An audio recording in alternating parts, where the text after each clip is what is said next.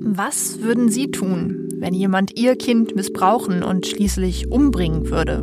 Marianne Bachmeier entschied sich dafür, den Mörder ihrer Tochter umzubringen. Auch im Gerichtssaal streckte sie ihn mit sechs Schüssen nieder. Statt mit Entsetzen reagierte die Gesellschaft auf diese Tat allerdings mit Verständnis. Und auch das Gericht kam zu einem eher milden Urteil.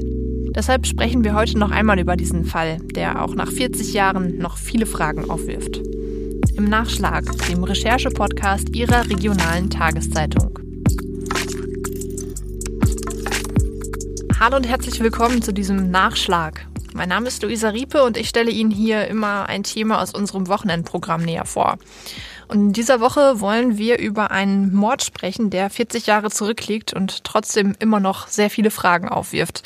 Deswegen hat sich meine liebe Kollegin Katharina Freud nochmal mit diesem Fall beschäftigt und ich freue mich sehr, dass sie äh, heute auch im Podcast bei uns ist. Hallo Katharina. Hi, Luisa. Katharina, wir hören uns jeden Tag, deswegen wir kennen uns schon ganz gut, aber ich denke, einige ähm, unserer Zuhörer kennen dich vielleicht noch nicht. Deswegen ähm, würdest du dich einmal kurz vorstellen? Äh, ja, du hast es schon gesagt, ich bin äh, Katharina Preuth und wir arbeiten zusammen ähm, an dem Wochenendprodukt XL. Ähm, wir übernehmen so zusammen die die, den technischen Hintergrund und hin und wieder ähm, darf ich auch selber mal ran und äh, wieder recherchieren und als Journalistin arbeiten, die ich, ähm, die ich auch bin. Genau, ich bin offiziell Online-Redakteurin. Ja, wir blicken ja heute, ich habe es gerade schon gesagt, auf einen Fall zurück, der schon 40 Jahre zurückliegt. Und äh, trotzdem, so war es auch bei mir, ähm, hat ganz tief irgendwie hinten bei mir im Gehirn was geklingelt, als du mir den Namen Marianne Bachmeier genannt hast. Ähm, kannst du vielleicht zum Anfang mal erklären, wer das war und warum sie so bekannt geworden ist? Ja, Marianne Bachmeier ist bekannt geworden als diejenige, die ähm, den Mörder ihrer Tochter getötet hat.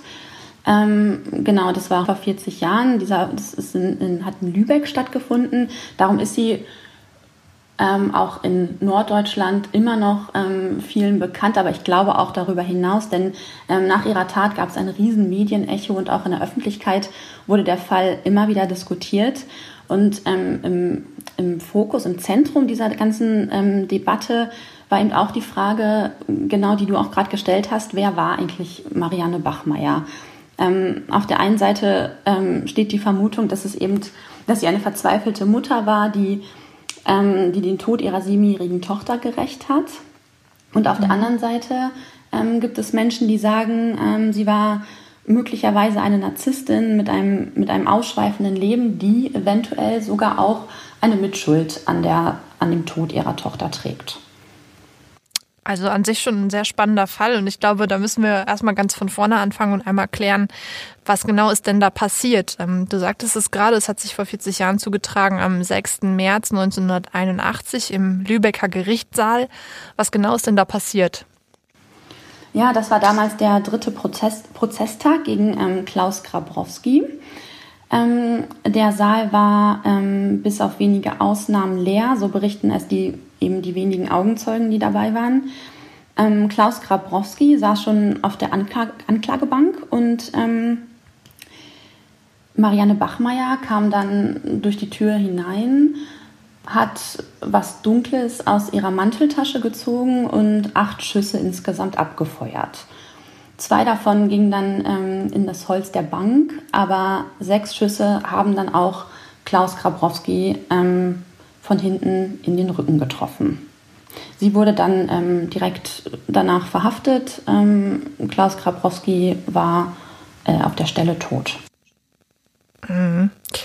Das ist schon natürlich eine ganz schön heftige Tat. Ähm, man muss vielleicht dazu wissen, um das irgendwie so ein bisschen nachvollziehen zu können, was dem Klaus Grabowski, von dem du gerade gesprochen hast, konkret vorgeworfen wurde. Ne? Ähm, genau, das ist natürlich nicht ganz unwichtig in diesem Fall. Und zwar ähm, ungefähr ein Jahr vorher, im Mai 1980, ist folgende Situation passiert. Ähm, die kleine Anna Bachmeier, die war, sie war damals sieben Jahre alt, ähm, ist von, also die Tochter von Marianne Bachmeier ist von zu Hause aufgebrochen, um zur Schule zu gehen. Äh, Marianne Bachmeier ähm, hat an dem Tag verschlafen. Sie wollte eigentlich ihre Tochter selbst zur Schule bringen. Ähm, die kleine Anna ist dann aber eben alleine losgegangen und ist aber nie in der Schule angekommen, sondern ähm, hat dann stundenlang bei Klaus Grabrowski verbracht. Der hat sie dort ähm, sexuell misshandelt und im Anschluss mit einer Strumpfhose erwürgt. Ähm, er hat die Tat gestanden.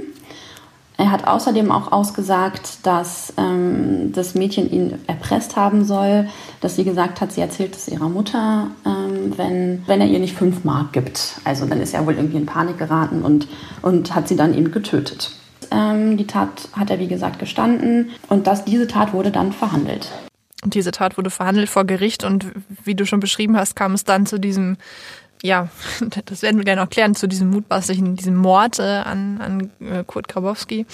Und ähm, du schreibst es in deinem Text ganz schön, oder du hast es ja gerade auch schon angedeutet, dass danach ein ziemliches Medienecho ähm, entstanden ist. Viele Leute hatten eine Meinung zu diesem Fall. Manche haben gesagt, das ist total verständlich, dass eine Mutter so handelt. Ähm, andere haben natürlich gesagt, irgendwie Recht und Gesetz müssen gelten. Das darf natürlich nicht passieren. Ähm, kannst du das nochmal ein bisschen skizzieren, wie, wie da so das Medienecho war?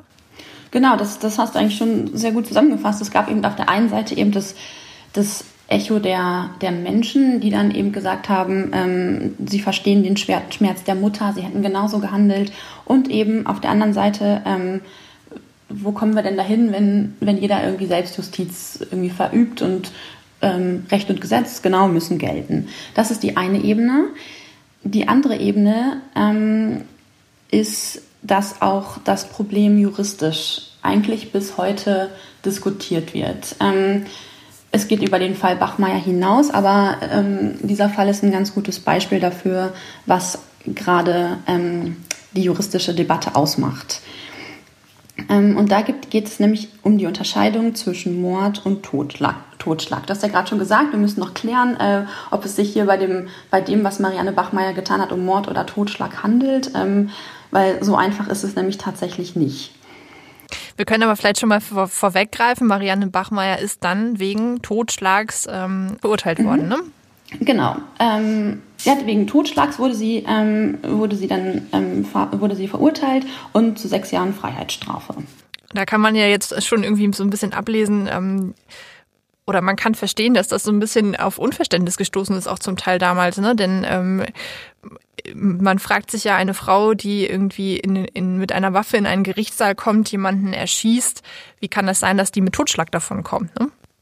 Juristisch gesehen ähm, ist es eine Debatte. Ähm, inwieweit sich das dann in die Öffentlichkeit getragen hat, weiß ich nicht so genau. Mir war die Unterscheidung ehrlich gesagt ähm, im Vorfeld nicht komplett klar. Und dazu muss ich auch nochmal sagen, ich bin natürlich auch keine Juristin. Ich habe mich jetzt ähm, während der Recherche zu diesem Fall ähm, näher damit auseinandergesetzt. Ich habe auch mit ähm, Stefan Bahlmann gesprochen. Er ist Vorsitzender Richter am Landgericht Lübeck, eben dort, wo auch ähm, viele Jahre vorher, auch vor seiner Zeit, ähm, eben sich dieses Drama abgespielt hat. Und er hat mir dann ähm, den Unterschied erklärt zwischen Mord und Totschlag. Dann lass uns daran doch mal teilhaben. Beim Mord ist es so, es müssen, ähm, es ist eine vorsätzliche Tötung. Aber ähm, es müssen gewisse Mordmerkmale, ähm, die müssen zutreffen. Und dazu zählen zum Beispiel Mordlust, Habgier, Heimtücke, Grausamkeit oder auch sonstige niedrige Beweggründe. Die unterscheiden dann Totschlag von Mord. Und ähm, ich habe es ja vorhin schon beschrieben, es war so, sie hat ähm, ihre Waffe genommen und hat dann ähm, Klaus Grabrowski von hinten erschossen. Das ist eigentlich ähm, ein ganz klares ähm, Merkmal für Heimtücke. Er konnte sich nicht wehren, ähm, er war dort bewacht, er war völlig unbewaffnet, das muss ja eigentlich klar gewesen sein. Ähm, und trotzdem passt dieses Verständnis, trotzdem passt es nicht so richtig zu dem, ähm, was man irgendwie denken möchte. So, das ist eben, was ich ja auch vorhin schon gesagt habe, dass es eben diese Mutter ist, die, die dann irgendwie aus Verzweiflung tötet. Rache ist süß, sagt der Volksmund. Und tatsächlich ist es so, wenn wir uns für ein Unrecht rächen, werden im Gehirn Bereiche erregt, die sonst nur bei Drogengenuss, heißem Sex oder gutem Essen anspringen. Das zeigen Hirnscans. Bei psychologischen Befragungen kam zudem heraus, dass ein Großteil der Menschen sich rächt, um Gerechtigkeit herzustellen. Rache wird eingesetzt, um Beziehungen wieder auszugleichen. Hatte man vorher das Gefühl, unterlegen zu sein, kann Rache die Position wieder ausgleichen. Insofern kann Rache sehr befriedigend sein, vor allem dann, wenn das Gegenüber erkennt, dass es selbst im Unrecht war. Gleichzeitig warnen Psychologen, die Befriedigung, die Rache auslöst, hält oft nur kurz an. Denn tatsächlich ist Rache ja etwas sehr Spaltendes. Wenn ein Partner in einer Beziehung fremd geht, ist es meist keine gute Idee, ihm das aus Rache gleichzutun. Denn die gegenseitigen Verletzungen führen dann eher dazu, dass es am Ende nur Verlierer gibt. Auch wenn die Menschen insgeheim hoffen, dass der andere daraus Lehren zieht und mit seinem verletzenden Verhalten aufhört. Also für Totschlag ähm, haben Richter die Möglichkeit, ähm, fünf bis maximal 15 Jahre ähm, Freiheitsstrafe zu vergeben. Ähm, Marianne Bachmeier hat jetzt ja eben ähm, die sechs Jahre bekommen. Wäre sie aber zum Mord verurteilt worden, ähm, dann hat der Richter keine Wahl. Er muss lebenslänglich geben. Da mhm. gibt es überhaupt keine, ähm, gar keine Variationsmöglichkeiten irgendwie. Und das ist eben das, was ähm, unter anderem auch ähm, der Dr. Ballmann, mit dem ich gesprochen habe, der, der Richter am, am Landgericht in Lübeck, ähm, kritisiert, dass es dort eben, eben keine Möglichkeiten gibt, ähm, weniger, ein weniger strenges Urteil zu fällen, was ja im Fall von Marianne Bachmeier tatsächlich nötig gewesen wäre. Die Richter sind jetzt hier in ihrem Fall, ähm, haben sie sich jetzt da so rausgewunden und das ist auch nicht der einzige Fall, in dem das passiert ist, da gibt es auch andere. Ähm, sie haben sich jetzt rausgewunden, indem sie hier gesagt haben, ja, Heimtücke, ähm, sie hat nicht gewusst, ähm, dass, er, dass er unbewaffnet war. Sie hat die Heimtücke selbst nicht erkannt. Du merkst schon, es ist schwierig. Also, ja, ähm, absolut. Genau. Mhm. Das ist einfach so ein bisschen so rausgewunden und damit gebe ich jetzt auch nur weiter, was mir, ähm, genau, was so eine, die, die juristische Diskussion darum ist. Das ist natürlich irgendwie ein Riesenfeld und ähm, genau, hier haben diese Richter eben auf Totschlag plädiert. Vielleicht muss man das nochmal kurz klar machen, denn ähm, es ist ja schon so, wenn man jemanden als Gericht wegen Mordes verurteilen will, muss man diese ähm, Mordmerkmale, von denen du gesprochen hast, ja auch klar nachweisen. Ne? Also wenn man jetzt keine, keine Heimtücke und ähm, keine niederen Motive, die du genannt hast, nachweisen kann, dann muss ein Richter sagen, okay, ähm, das war Totschlag. Ähm, gleichzeitig, wie du sagst, war dieses Merkmal Heimtücke in dem Fall eigentlich relativ ausgeprägt. Ähm, was, was glaubst du, was war denn dann der Grund, dass das Gericht so entschieden hat, wie es dann entschieden hat? Du sagst, es war relativ klar oder relativ ausgeprägt. So ist es ja nicht unbedingt. Das ist einfach auch eine Kritik an diesem, an dem Mordparagraphen, die eben auch geäußert wird.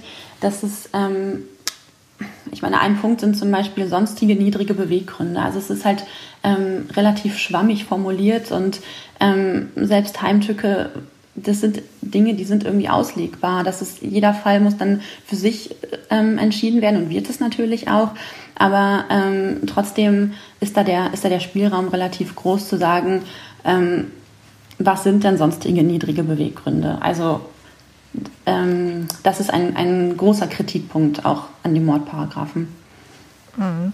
Ja, wir kommen so ein bisschen in die Richtung äh, zu diskutieren, ähm, warum hat sie denn diese Tat wohl begangen? Also für mich jetzt wäre das erste offensichtliche Motiv, auch wenn das natürlich jetzt so in, in keinem Gesetzbuch steht, aber ähm, ist ja wahrscheinlich Rache, ne? Also das wieder wieder wieder auszugleichen, was der Klaus Grabowski ihr angetan hat, nämlich ähm, ihr die Tochter zu nehmen, das irgendwie wieder auszugleichen. Irgendwie so ein Gefühl, was viele wahrscheinlich kennen, oder? Das ist sicherlich die eine Seite, dass sie ähm, ja, dass es dieser, dass es der Schmerz der Mutter war, dass sie den ähm, dass sie da den Mörder ihrer Tochter gesehen hat ähm, und aus Rache, aus, aus Trauer, aus, aus Verlust ähm, keinen anderen Ausweg wusste und ihn dann eben ähm, getötet hat.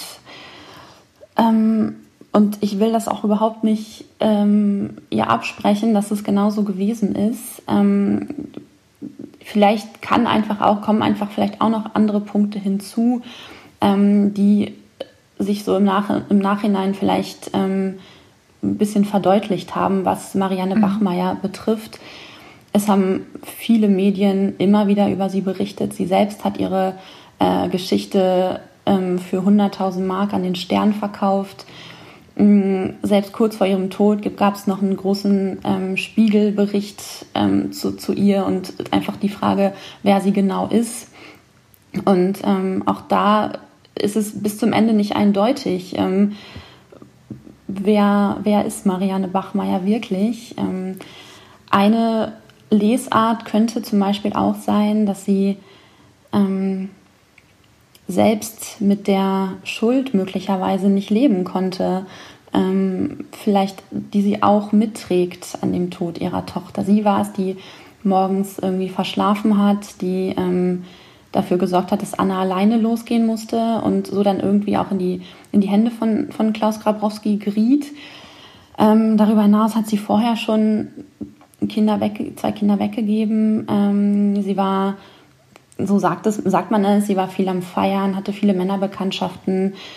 Ähm, die Frage, war sie wirklich eine gute Mutter? Und ähm, ja, im Nachhinein hat sie sich viel inszeniert, hat sich in Szene gesetzt, hat auch die Aufmerksamkeit genossen, ähm, hat selber dann noch ähm, versucht, ein Buch zu schreiben, für das sie keinen Abnehmer gefunden hat. Und ähm, ihr lag schon auch was daran, in der Öffentlichkeit zu stehen.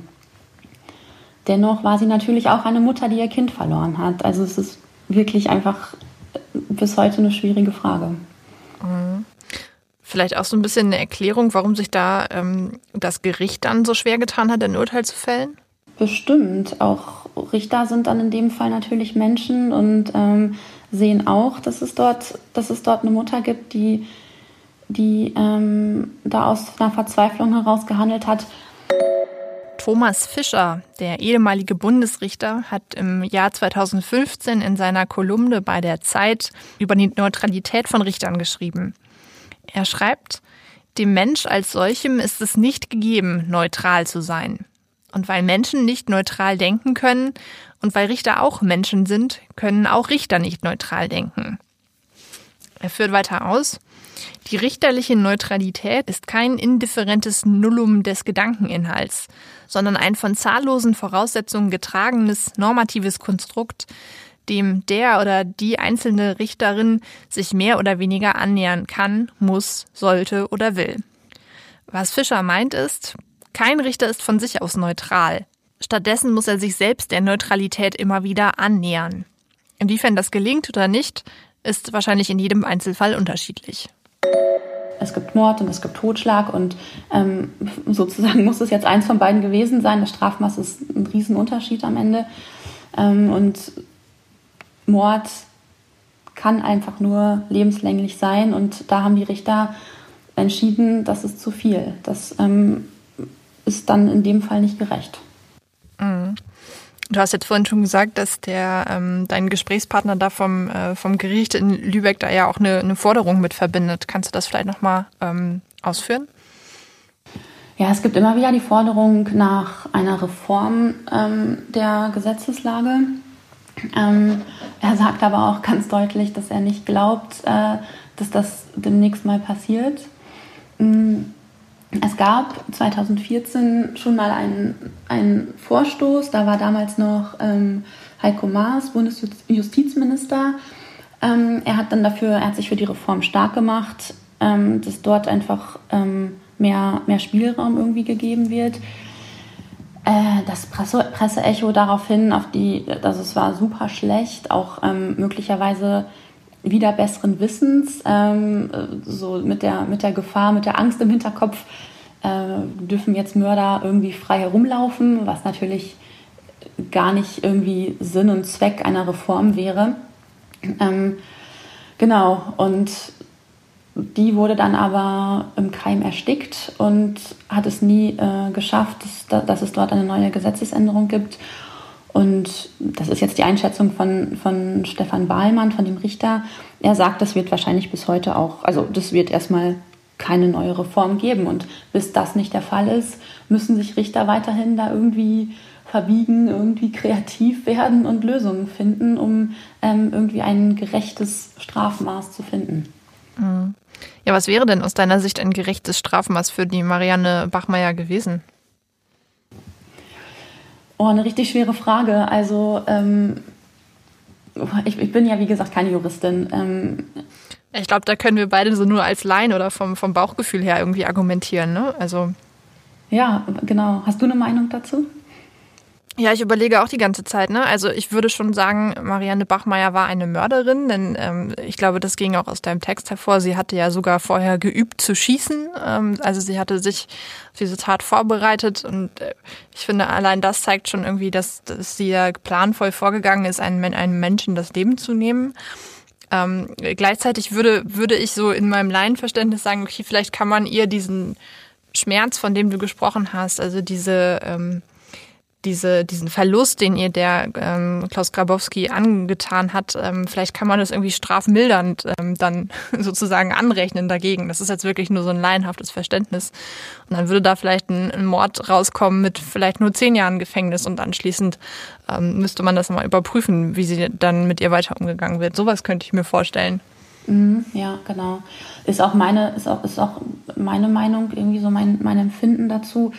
Ähm, mein erster Gedanke war auch so, wir haben einfach Recht und Gesetz und ähm, Selbstjustiz, sich selbst, selbst die Waffe zu nehmen und, und ähm, dafür zu sorgen, dass Gerechtigkeit passiert, finde ich richtig schwierig. Ähm, Absolut. Hab ich, genau, habe ich auch ein ganz großes Problem mit, irgendwie das, das zu verstehen. Ähm, genau. Und dann, ja, was du sagst, ne, wenn man irgendwie von Strafmilderung sprechen kann, dann vielleicht tatsächlich so, dass es dann, ähm, dass man sagt, ja, dann müssen wir halt irgendwie ähm, die Umstände mit, mit in Betracht ziehen. Weswegen wir ja natürlich auch Einzelfallentscheidungen immer wieder haben und weswegen es ja auch Richter gibt, die das dann entscheiden müssen. Ähm, ja, auch da bin ich froh, dass ich das nicht entscheiden musste letztendlich. Mhm. Aber das, was wir jetzt hier gerade diskutieren, zeigt für mich ja eigentlich nochmal ganz deutlich, dass so äh, dieses Thema Gerechtigkeit, wie wir als Laien das vielleicht empfinden würden und das Recht oder die Rechtsprechung halt einfach nicht immer zusammenpassen. Ist das vielleicht auch eine Quintessenz dieses Falls? Ja, ganz bestimmt. Das hat man ja auch schon mit dem, mit dem Echo einfach in der Öffentlichkeit gesehen, ähm, dass viele gesagt haben, ähm, das hätte ich genauso gemacht, ähm, wäre mein Kind irgendwie, wäre dem sowas angetan worden. Ich weiß nicht, wie ich dann reagiert hätte. Ähm, das zeigt ja schon, dass da auf jeden Fall ein Verständnis auf der einen Seite ist. Auf der anderen Seite auch da muss man sagen, wirklich die Waffe in die Hand zu nehmen und jemanden zu erschießen, von hinten zu erschießen, dazu gehört natürlich irgendwie auch ähm, ganz, ja, weiß ich nicht, dazu gehört natürlich auch was und ähm, vielleicht ist das Empfinden da, vielleicht ist so, dass, dass Menschen, die auf die Art ein Kind verliert, verloren haben oder ähm, auch allein die Vorstellung, so ein Kind zu verlieren, ähm, ist natürlich super schlimm und ähm, die Vorstellung dann zu haben, okay, ich muss mich rächen, um, um selbst wieder irgendwie zurechtzukommen, ähm, ist was anderes, als es dann tatsächlich auch zu tun und tatsächlich dann wirklich jemanden zu erschießen. Ja, das finde ich schon, finde ich eigentlich schon ziemlich heftig. Ja, ich glaube, was wir abschließend sagen können, ist an der Stelle nur, das ist ein wahnsinnig schwieriger Fall, wo selbst wir beide uns nicht einigen äh, können, wahrscheinlich tausende Meinungen in der, in der Gesellschaft sind und dann muss ein Richtergremium eine Entscheidung fällen aufgrund eines ja, Korsetts, wie du es vorhin genannt hast. Die kann wahrscheinlich gar nicht richtig sein. Also ist ja auch wieder die Frage, was ist dann richtig, ne? Ja, genau. Dieser Fall ist einfach, und das finde ich irgendwie so, deswegen habe ich mich auch mit diesem Fall beschäftigt. Ähm, er ist einfach bis heute irgendwie wichtig. Also in der, in der Juristerei, so bei, bei, bei Studenten, die ähm, haben diesen Fall immer noch auf dem Tisch liegen, ähm, weil es eben total deutlich macht, eben was, was ist Mord, was ist Totschlag, äh, wie kann entschieden werden. Und eben die Frage nach, nach Gerecht und Moral, was ist moralisch. Und dieser Fall wirkt bis heute nach, obwohl er mittlerweile 40 Jahre zurückliegt. Und das macht ihn einfach zu einem ganz, ganz spannenden und interessanten Fall. Definitiv. Vielleicht sollten wir zum Abschluss noch einmal klären, was eigentlich aus Marianne Bachmeier geworden ist. Du hast vorhin schon ein bisschen angerissen, ähm, dass sie so ein bisschen versucht hat, kann man vielleicht zugespitzt sagen, aus dieser, aus dieser Geschichte Kapital zu schlagen. Ähm, aber wie hat sie dann weitergelebt? Ja, sie war erstmal eine Frau ohne, ähm, ohne wirkliche Ausbildung. Sie ist mit 16 Jahren das erste Mal schwanger geworden, hatte dann auch einfach immer irgendwie Geldsorgen, ähm, hat dann eben ähm, von Medien Geld bekommen, um dann um ihre Geschichte zu erzählen.